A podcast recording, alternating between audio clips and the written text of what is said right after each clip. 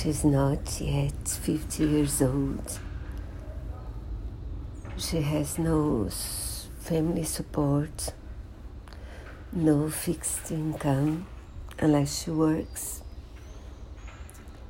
no social security. She came with a neighbor.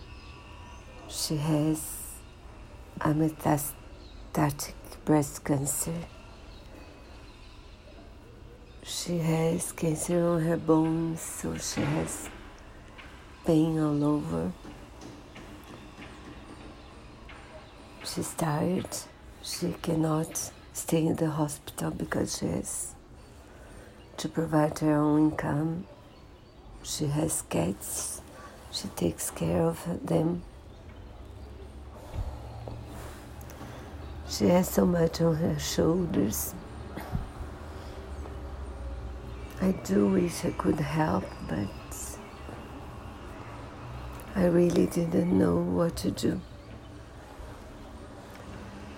I asked the help of the, the social service, but they say that because she has no, they're not sure they could do much. So